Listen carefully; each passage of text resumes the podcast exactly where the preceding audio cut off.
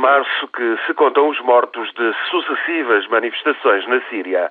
Os confrontos têm vindo a aumentar de intensidade e as sanções impostas pelos Estados Unidos e pela União Europeia levaram já ao colapso das exportações de petróleo, do turismo, do investimento.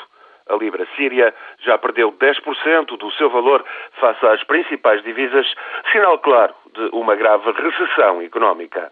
As reticências da Rússia, que tem por sinal uma base naval na Síria, e da China, essas reticências a sanções internacionais, bem como a perplexidade de Israel, que teme a anarquia a norte, não conseguem alterar a dinâmica de crescente violência.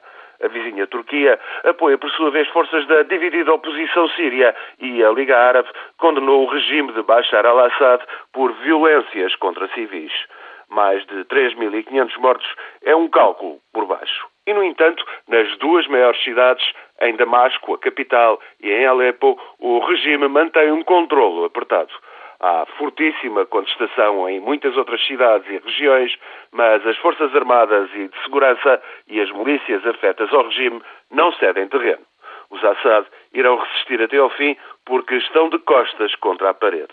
São alauítas sua minoria alauíta, uma seita herética do Islão que representa cerca de 20% dos 21 milhões de sírios, essa seita não conta com muitas simpatias. Os alauítas dominam a política e as forças armadas há mais de 40 anos, um caso único no mundo árabe. O clã Assad lidera assim uma coligação de interesses que agrega outras minorias, como por exemplo os cristãos, e conta com a cumplicidade de muita gente nos meios de negócios sunitas muçulmanos. Todos partilham interesses, todos temem as represálias que virão inevitavelmente com uma mudança de regime que levaria ao poder partidos da maioria sunita, incluindo forças islamitas.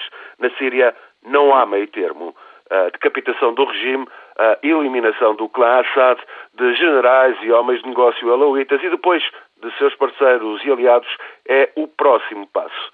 Bashar Assad e os seus têm isso bem presente e resistirão até ao fim, custe o que custar.